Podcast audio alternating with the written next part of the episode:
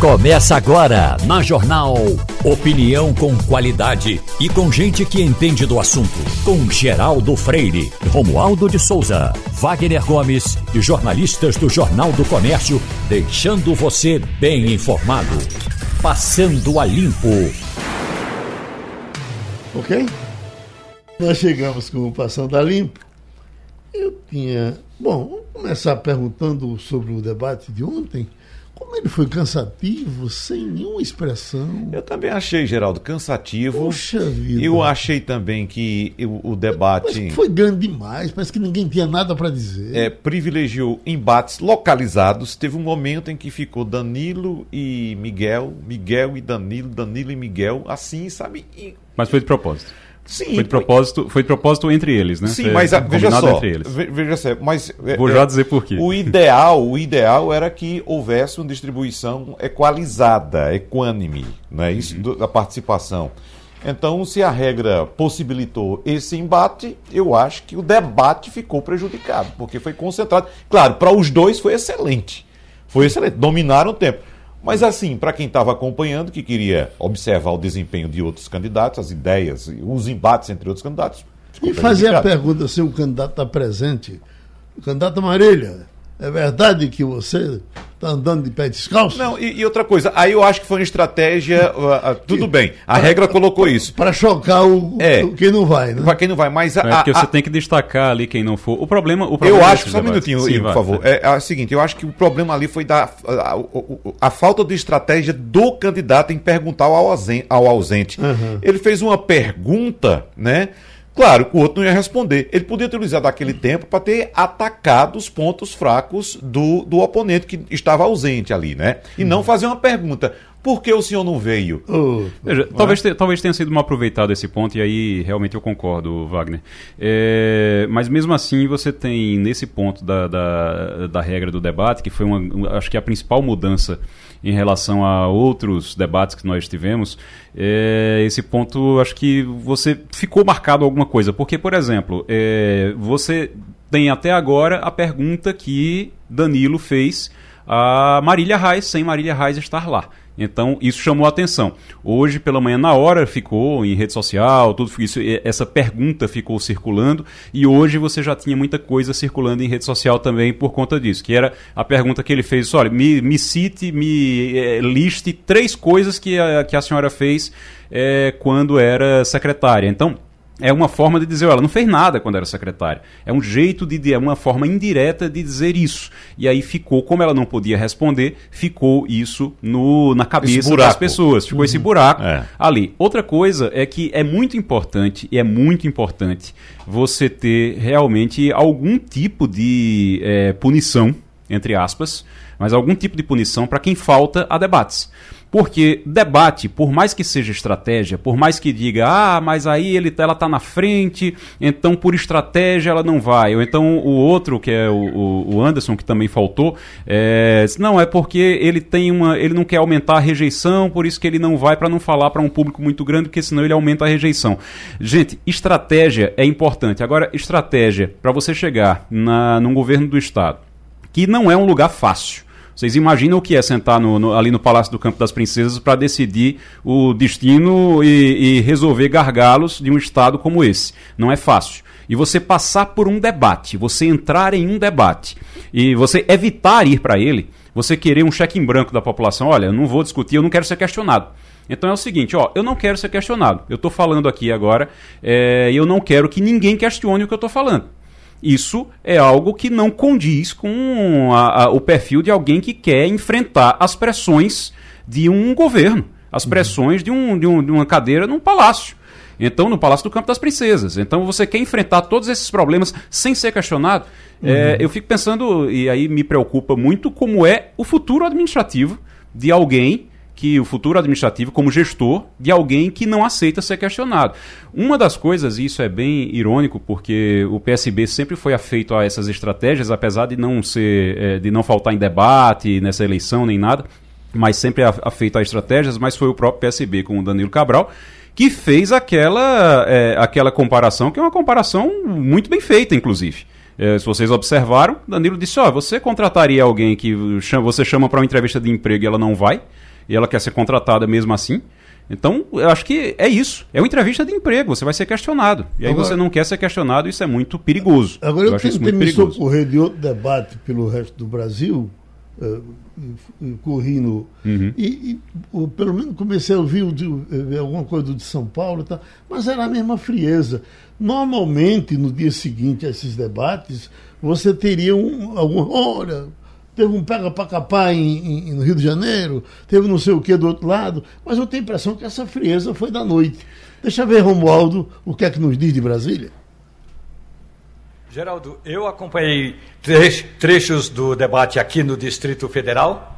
O governador Ibanez Rocha, do MDB, está na frente e fala como candidato reeleito, embora o candidato do PT, o Leandro Graz, eh, está se aproximando e deve levar a eleição para o segundo turno. Então o debate ficou entre bem polarizado entre o PT e o MDB. Só que o MDB de Ibanez Rocha é o MDB de Bolsonaro, não é o MDB de Simone Tebet. Então esse é um ponto importante. Os outros candidatos, como Leila do Vôlei do PDT e Isalci Lucas do PSDB, são figurantes, apenas figurantes estavam compondo a mesa e não houve muito embate, não, Geraldo. Não houve embate porque as propostas que Ibanez Rocha apresenta são propostas de dar continuidade, ele se apresenta como um tocador de obras. O candidato do PT diz que está chegando para governar o Distrito Federal e para apaziguar os ânimos no DF, onde a maioria dos eleitores é de quase 60% do presidente Jair Bolsonaro. Então, o debate ficou nesse nível. Eu acompanhei também um trecho do debate lá no Rio de Janeiro. E aí a gente viu o que o Castro, que é o candidato à reeleição, é, está discutindo é dar continuidade a essa parceria, ele chama uma parceria, parceria de aliança com o governo federal, com o governo de Jair Bolsonaro. Já o Freixo, que é do PSB, não conseguiu, digamos, trazer para ele, para Freixo, a, o outro lado da polaridade. Então ficou, de um lado, o Castro dizendo que é o candidato que vai continuar o que vem sendo feito e só está fazendo por causa do presidente Jair Bolsonaro, e um Freixo que não apresentou uma novidade, ou não se apresentou como alternativa, e o tempo passou. E do outro lado, no outro canal, eu ainda acompanhava uma sessão importante no Tribunal Superior Eleitoral, que foi até tarde da noite, Geraldo. Agora, Romualdo, Wagner realmente quer dizer alguma, alguma coisa aqui, mas antes que eu esqueça, aí em Brasília está havendo uma, uma, um crescimento da candidata de Bolsonaro, da uh, Damares. Damares, a ponto dela poder superar a da mulher de Arruda? Não, mas Damares não é a candidata de Bolsonaro. Damares é a candidata da mulher de Bolsonaro. Ah, é? A candidata de Bolsonaro é Flávia Arruda, Sim. sua ex-ministra da Secretaria de Governo, mulher do ex-governador José Roberto Arruda, que é candidato a deputado federal. Aliás, ontem, Geraldo, teve um quebra-pau que foi o seguinte: Flávia Arruda, do PL, e Arruda também é do PL, os dois estavam fazendo campanha eh, na cidade satélite da Estrutural. Está aí a aproximadamente 17 quilômetros do centro de Brasília. Estavam num trio elétrico, passando pelo centro dessa cidade estrutural, quando alguém chamou Arruda de ladrão. E aí o Arruda pegou o microfone, que estava nas mãos da mulher, Flávia Arruda, e disse algumas palavras que eu não posso dizer aqui na rádio, e disse: Desce daí, seu Aí xingou a mãe do cara que eu quero te quebrar de porrada. E aí a Flávia Arruda apazigou os ânimos, tomou o microfone do marido, mandou o José Roberto Arruda tomar um copo d'água e seguiu fazendo a carreata. Flávia Arruda é hoje a candidata do uh, ao Senado Federal, que tem mais chances, segundo as pesquisas, de ocupar os oito anos essa cadeira do Distrito Federal. E Damares Alves, embora com o apoio da primeira-dama Michele Bolsonaro e também do irmão de Michele Bolsonaro, está em terceiro lugar, Geraldo. Agora você. Desculpe, que, desculpe, em segundo, segundo lugar. Que chafudação da Rua da Serrana, quer dizer, Bolsonaro tem, uma, tem um candidato, uma candidata, a, a, a mulher dele tem outro filho, começou uma briga com, com Michele, o filho mais novo, Uhum. porque parece que Michele não estava querendo que a mãe do rapaz, que é candidata também. É, é a família toda, é todo mundo candidato. Isso denota, Geraldo, falta de liderança, É, falta nossa, de isso- organização, falta de planejamento, falta de comando da campanha. Você sabe que a campanha tem que ter unidade, né? Então, isso denota essa falta de, de organização mínima, né? Uhum. Então, talvez esteja aí também um dos fatos que levam ao, ao desempenho aquém do esperado do, do candidato Jair Bolsonaro. Mas, Geraldo, ainda a respeito dos debates de ontem, o que eu quero dizer é o seguinte: também dei uma olhadinha em São Paulo. Em São Paulo foi bastante interessante, porque no debate anterior, Haddad e Tarcísio centraram fogo em Rodrigo, não é isso? Rodrigo Garcia. Agora, talvez pelo resultado divulgado da pesquisa IPEC de ontem, que Haddad aparece na liderança ainda com 34, mesmo índice da, da pesquisa anterior. Tarcísio de Freitas, apesar do bombardeio, conseguiu subir dois pontos, foi de 22 para 24. E Rodrigo Garcia continuou subindo, mas diminuiu o fôlego da subida. Ele subiu, arrancou 4, 5% nas últimas, nas últimas pesquisas e subiu só um ponto então, agora. se, se aliançaram Haddad e Rodrigo, por incrível que pareça. Não. E Não, Tarcísio Agora, para exatamente. segurar o Rodrigo lá atrás. né? Agora não, agora isso foi na anterior. Na Aham. anterior eles se juntaram para bater em Rodrigo. Certo. né? Porque ambos têm que combater Rodrigo. Porque Haddad não quer ter Rodrigo no segundo turno. É, é, E da- Rodrigo, da eleição. e, e, e Rodrigo e Tarcísio não quer que Rodrigo ultrapasse Lembrando, ele para claro, a Haddad é exatamente, PT, só, só para rememorar, lá, Haddad é PT e o, e o, e o Tarcísio é Bolsonaro. Exatamente. Tarcísio é É, republicanos. é, então- republicanos. Ah, republicanos. Mas está com Bolsonaro, é o Aí, candidato talvez, Bolsonaro. pelo desempenho na pesquisa divulgada ontem, eles resolveram mudar a estratégia. Então ficaram os dois, Haddad e Tarcísio, já se embolando, já se, se debatendo. É porque você cria uma polarização para poder dar a ideia de que vai, quando for para o segundo turno, vai ter. É a polarização já do segundo turno, você isola. Essa coisa de, de isolar, e aí é, é, trazendo também para o debate de ontem aqui, você estava falando a, a questão de, de Raquel ter tido menos tempo. Eu acho que teve um bloco que, inclusive, ela não, ela não foi questionada, ela não, não fizeram perguntas a ela. Isolaram realmente ela. Mas por quê? E ficou aquela coisa de Miguel com Danilo. Por que isso? Pesquisa IPEC. Pesquisa IPEC, que saiu algumas horas antes, mostrou que estava todo mundo com 11%, e aí Miguel e Danilo conseguiram descolar um pouquinho, foram para 13, mas Raquel saiu de 11 e foi para 15. Então, Raquel despontou ali, já com um perfil. O que é que se acredita hoje? Com os números que a gente tem hoje, se acredita que com 16, 17%, até 17% dá para ir para o segundo turno. Então, quem chegar em 17% pode ir para o segundo turno. Ela já está em 15%. Então, se ela já está em 15%, Miguel e Danilo, eles não podiam dar holofote para ela. E aí o que é que acontece? Chega, e aí a, a regra não tinha, a regra foi aprovada muito tempo antes. Então, é por isso que ela ficou lá sem tinha- falar uma porrada. Isso. de... é, porque aquilo aí eu o tava foi- abordando exatamente no início Aí da o que foi nossa que Miguel conversa e aqui. Danilo fizeram? Eles combinaram ali, naquele, na- no momento ali, eles combinaram e disseram, ó, vamos isolar ela, vamos, vamos brigar aqui, eu e tu, a gente fica aqui polarizando e tira ela do foco. Porque esse ela já tá isolamento, na frente. esse isolamento interessava aos dois. Exato. Tanto a exatamente. Danilo quanto a Miguel. E aí é você pegar a regra do debate e você fazer a sua Exatamente. estratégia dentro Ah. do debate. Isso é válido. O que não é válido é você faltar. dizer para vocês o seguinte: a coisa melhor da campanha em São Paulo é Tiririca. Eu não sei se vocês tiveram o prazer de ver, eu vou ter que depois arrancar ele aí no, no YouTube, porque eh, eh, ele imita Roberto Carlos nesse comercial. O sinal tá a maior bronca na justiça. Pronto, Roberto Carlos botou na justiça. Mas ele E perdeu. ele aproveitou, Perdeu, é. Ele aproveitou essa, essa coisa recente de, de Roberto Carlos, quando cansado num show, eh, eh, mandou o cara calar a boca. E ele então se veste de Roberto Carlos, penteia o cabelo para baixo e diz: Olha, vamos fazer aqui. É, tal. Aí, Olha, cala a boca! e no final, diz, não vou mais dar rosa a ninguém, não! e diz o número. Mas olha, é um negócio arretado, rapaz. Mas você Ô, quer dizer o negócio do não, é só- É, vai pro terceiro lembrar- mandato, né? Terceiro ou quarto? Acho que pro quarto, quarto, né? acho que é quarto mandato. Acho já que é tá. quarto mandato já. Romualdo tem esse Só nessa brincadeira, né? Veja É, só. Romualdo, qu- quantos mandatos Tiririca tem? Vai para o quarto. Vai pro quarto. Veja Imagina, só, né? quatro mandatos de deputado, de quatro em quatro anos, faz uma gracinha.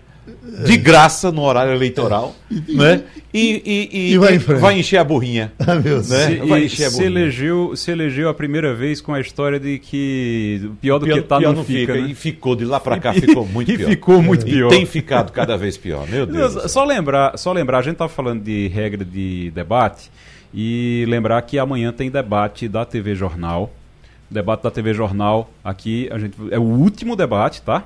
O último debate dessa eleição. Última oportunidade para Marília, Anderson, para eles comparecerem e mostrarem eh, o respeito deles com o eleitor pernambucano, com o debate, com o- a possibilidade de serem questionados, mostrarem a importância disso. Então, último debate da TV, será o da TV Jornal amanhã, às 11 horas da manhã. E lembrando, amanhã todo mundo pergunta a todo mundo. Não tem esse negócio de usar a estratégia para isolar ninguém, não, porque a regra é bem clara em relação ao, ao- ao debate da TV Jornal. Ficou bem clara que é todo mundo responde, todo mundo pergunta pelo menos uma vez. Para aquele, Ontem, aquela situação que, bloco. para aquela situação que você citou, é, Igor, da ausência dos candidatos, eu acho que nós temos um antídoto, um remédio que é o eleitor. Né? O eleitor não aceitar esse tipo de postura. Então, se o eleitor der uma resposta no próximo dia 2 de outubro a esse tipo de atitude de candidato, eu não falo só aqui, não, em qualquer lugar do Brasil, inclusive para presidente, daqueles que não aparecem, ah, não comparecem aos debates, se o eleitor começar a dar uma resposta, acho que eles vão pensar nas próximas eleições, né? Como ver, você, tem, você tem um exemplo, eu vou só lembrar rapidamente um exemplo, uma coisa que aconteceu em 2006. Lula tinha uma grande vantagem ali, na- tentando a reeleição, tinha uma grande vantagem, resolveu que não ia participar de debate no primeiro turno, porque estava ali, estava bem, não ia mais para, ia ganhar no primeiro turno, era candidato à reeleição. O que foi que aconteceu? Não foi para debate, perdeu a perdeu tração, né, no caso, parou de crescer ali já no final, não foi inclusive para o debate da Globo na época. Isso. Perdeu tra... que era o último, né, o último debate. Perdeu tração, o que foi que aconteceu? Teve que ir para o segundo turno. Com segundo Alckmin. turno que não estava previsto e ele teve que ir para o segundo turno com Alckmin. E até hoje, inclusive, é, o que se fala é que Lula não foi para o último debate, foi o debate do SBT, mas iria para o último da Globo, porque diz que ficou esse trauma de, ó, esse último debate tem que ir, porque não ir para o último debate pode acabar fazendo você você perder tração já na reta final ali. Ele perdeu no último dia praticamente. Ele ia, pro, ia ganhar no primeiro turno e perdeu no último dia porque não foi para o debate. Romualdo, esse problema existente entre Polícia Federal e um assessor de Bolsonaro, que a Polícia Federal estava para quebrar o sigilo dele, deu um rolo da, do tamanho do mundo, Bolsonaro. Até porque parece que o assessor é assessor da mulher de Bolsonaro, e Bolsonaro eh, esbravejou, eh, brigando com o, o- o ministro do Supremo. Não, não mexa com a minha mulher. Isso está tá rendendo aí, Romualdo?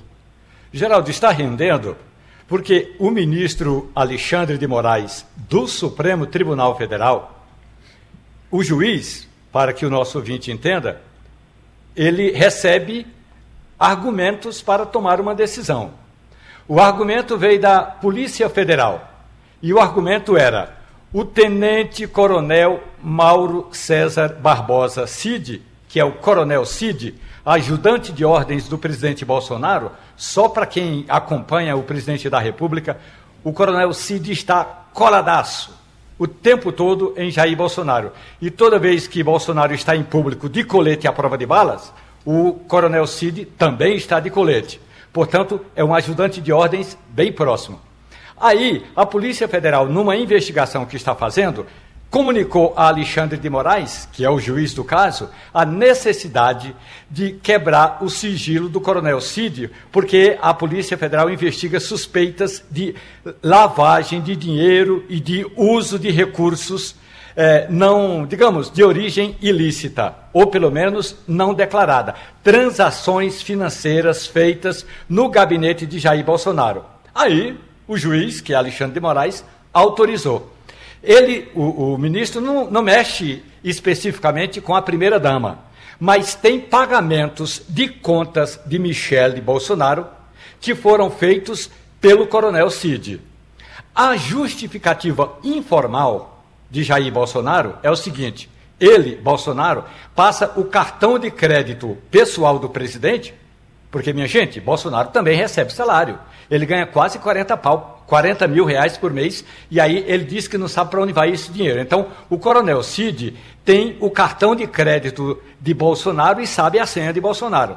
Uhum. Segundo a, a, alegação oficial, é a seguinte: o Coronel Cid precisa comprar um creme, um creme rinse para o cabelo de Michele. Então o Coronel Cid vai lá, passa o cartão de Bolsonaro, compra o creme rinse de Michele e entrega para a primeira-dama. É assim que funciona. E é desse jeito que funciona mesmo em todos os casos. Ocorre que, ao quebrar o sigilo do Coronel Cid, Aí o presidente Jair Bolsonaro disse que o ministro do Supremo Tribunal Federal está mexendo com a mulher dele, a mulher dele de Bolsonaro. Uhum. Então, houve essa encrenca toda. A reportagem da Rádio Jornal encaminhou um e-mail para a assessoria do gabinete do ministro Alexandre de Moraes. E a resposta é: o ministro não vai se pronunciar a não ser nos autos. Na prática, é, o ministro Alexandre de Moraes vai continuar autorizando a quebra de sigilo do Coronel Cid e essa quebra de sigilo já está com a Polícia Federal. Dois pontos, Geraldo, rapidinhos aqui. Uh, há um questionamento a respeito dessas investigações da Polícia Federal em, uh, devido à proximidade das eleições. Veja só, a Polícia Federal é uma instituição do Estado e não vota. Então, se por acaso Geraldo Freire é candidato e a Polícia Federal para a investigação sobre Geraldo Freire porque ele é candidato, a polícia pode incorrer aí em prevaricação. Por que não pode investigar o candidato que eh, está disputando uma eleição? Né? Uhum. Segundo ponto, há hoje dentro da Polícia Federal, como sempre houve, grupos que têm tendências políticas né? e que se degladiam, inclusive nessa questão. Uh, uh, essa briga começou depois que um delegado começou a apontar que estava sofrendo interferência nas investigações dele, exatamente contra o clã Bolsonaro. Então, o delegado, inclusive, chegou, Igor Maciel e Romualdo, vocês sabem disso, chegou a convocar a cúpula da Polícia Federal para prestar depoimento, o chefe dele, uhum. né, já para expor é. essa situação. O rolo foi semana passada. Né? Semana passada. Uhum. Então, o delegado convocou o chefe para prestar depoimento como testemunha, veja só. Né? Então veja a que ponto chegou, porque exatamente tem esses grupos dentro da polícia, o grupo governista e o grupo de oposição, como existiu também em outras gestões passadas, da mesma forma. O que não pode acontecer. Então, o primeiro ponto é esse. Não é porque Geraldo é o candidato que ele não pode ser investigado. Ele tem que ser investigado também. Né? Independente do dia da eleição ou quantos dias falta da eleição, tem que ser investigado. Agora, o que não pode pois acontecer vai, né? é essa divisão é, com interesses políticos dentro da corporação, Romualdo. O delegado Bruno Calandrini, ele abriu esse leque de investigação porque ele é o responsável daquele inquérito que apura corrupção dentro do Ministério da Educação. Aquela corrupção que Bolsonaro disse que não existia e que foi comprovado que houve, que é os pastores amigos do então ministro Milton Ribeiro, que tinham um gabinete paralelo no Ministério da Educação. Bolsonaro disse: gente, como é que vocês falam em gabinete paralelo? Funciona assim tem a sala do ministro. Então, é, colada à sala do ministro, tem uma sala grande que é onde ele faz audiência. Colada a essa sala da audiência tem o staff, as secretárias e os secretários do ministro. E colado a essa sala, portanto, quando eu digo colado, não é só parede e meia, não. É com porta transi, tran, é, zanzando para cima e para baixo tinha um, um, gabinete que estava desocupado. Então, os pastores se reuniam ali. E sempre que eles precisavam consultar o então ministro da Educação, eles abriam uma, duas, três portas, mas entravam direto sem passar pelo corredor do ministério. E estavam no gabinete de Milton Ribeiro. Então, é nessa investigação que o delegado da Polícia Federal, Bulo, é, Bruno Calandrini, é, quer ouvir outras pessoas, outros integrantes é, da Polícia Federal, para saber Houve ou não houve interferência da cúpula da Polícia Federal na investigação? Porque ah, qual é a função específica dessa investigação? É o então ministro telefona para a filha e dá a entender que possivelmente haveria uma operação contra ele, quando de fato houve. Ou seja, alguém sabia, alguém contou para o ministro e o ministro contou para a filha. Se o ministro é, sabia ou tinha, no mínimo, indício, alguém contou para ele. E é isso que o delegado Bruno Calandrini quer saber quem contou ao ministro. Mexeu um pouco também com as candidaturas para o Congresso Nacional. Tem alguma coisa que está dando errado. Por exemplo, o, é, muitos achavam que o fato de ser militar, ser cabo, ser não sei o quê, por conta desse militarismo exagerado de Bolsonaro, ia dar certo para todo mundo. Parece que não está dando. Uhum. O antipetismo, só para ter uma ideia, que Janaína Pascoal foi candidata ao Senado em cima do antipetismo.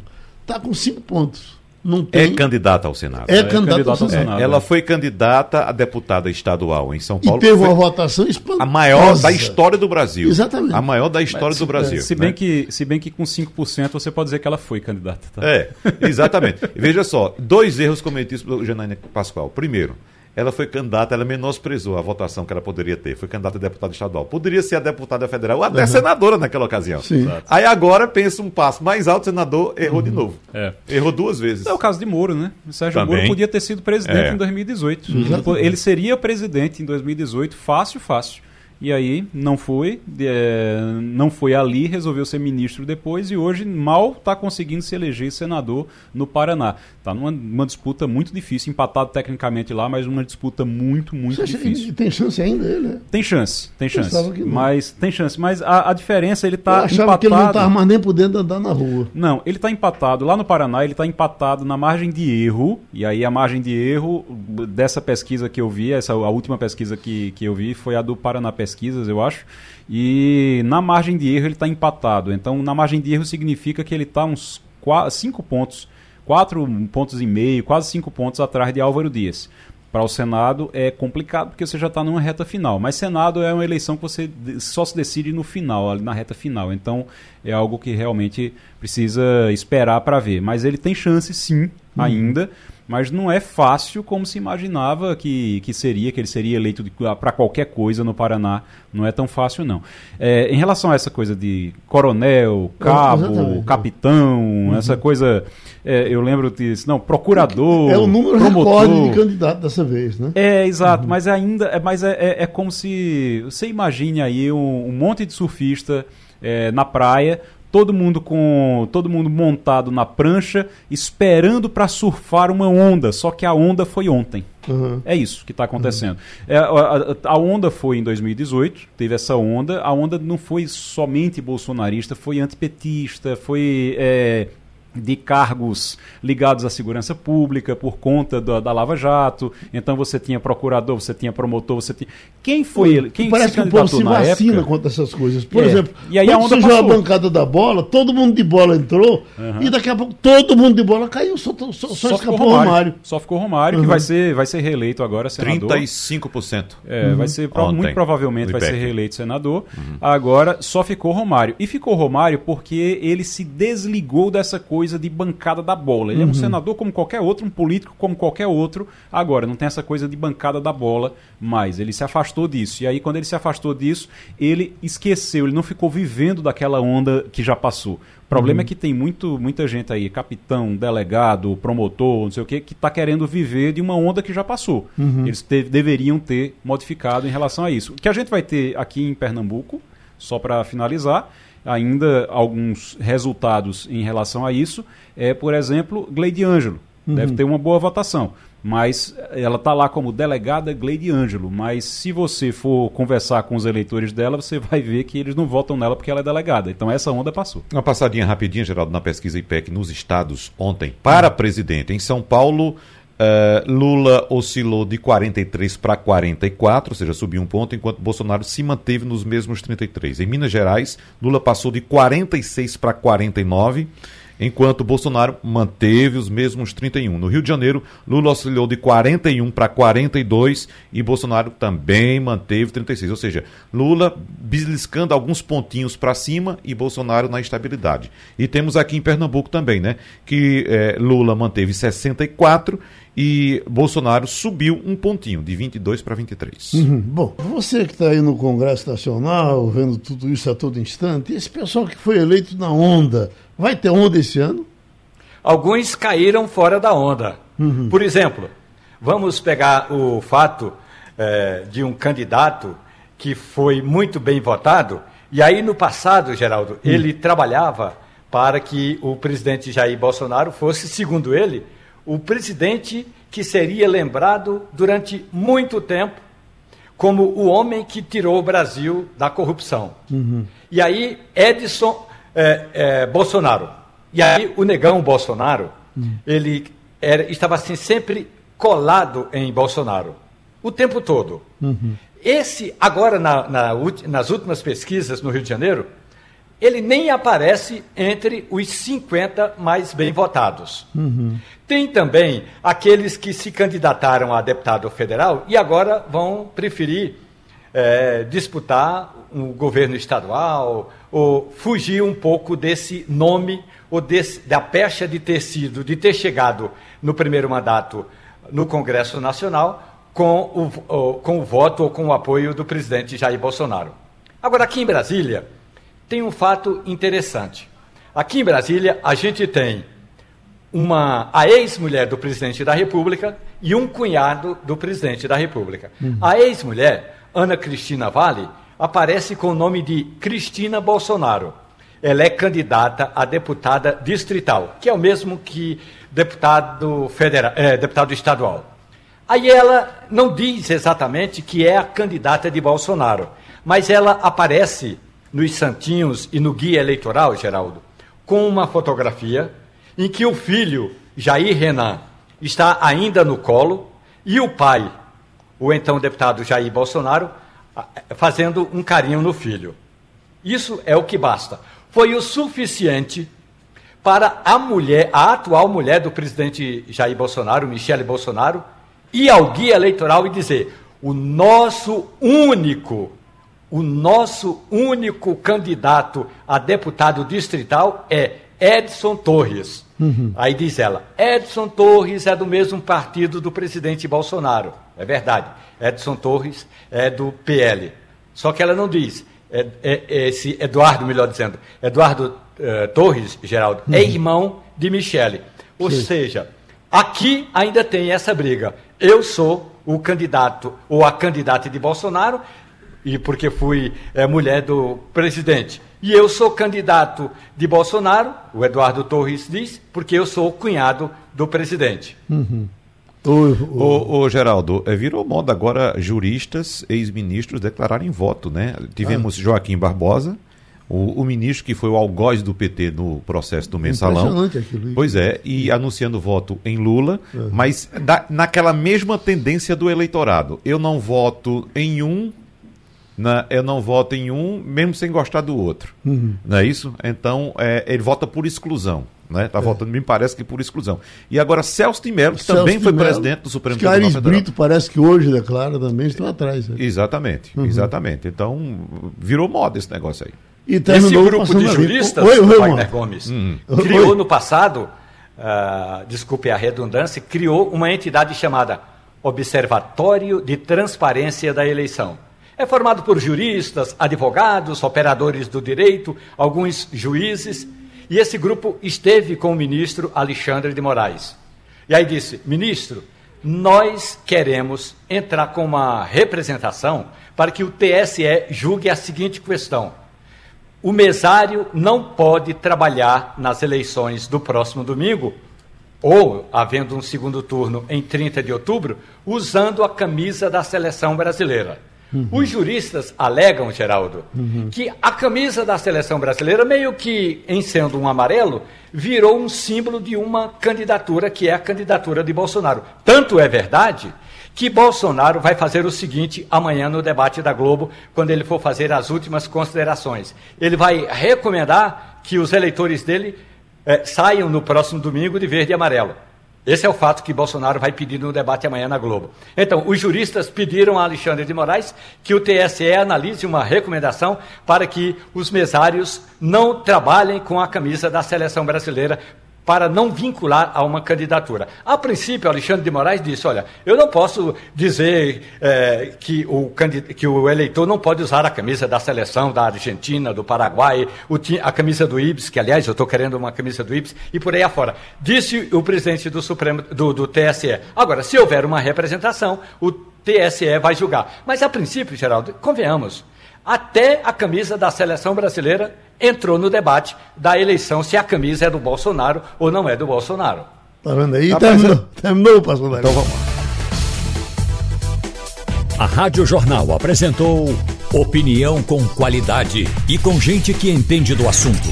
Passando a limpo.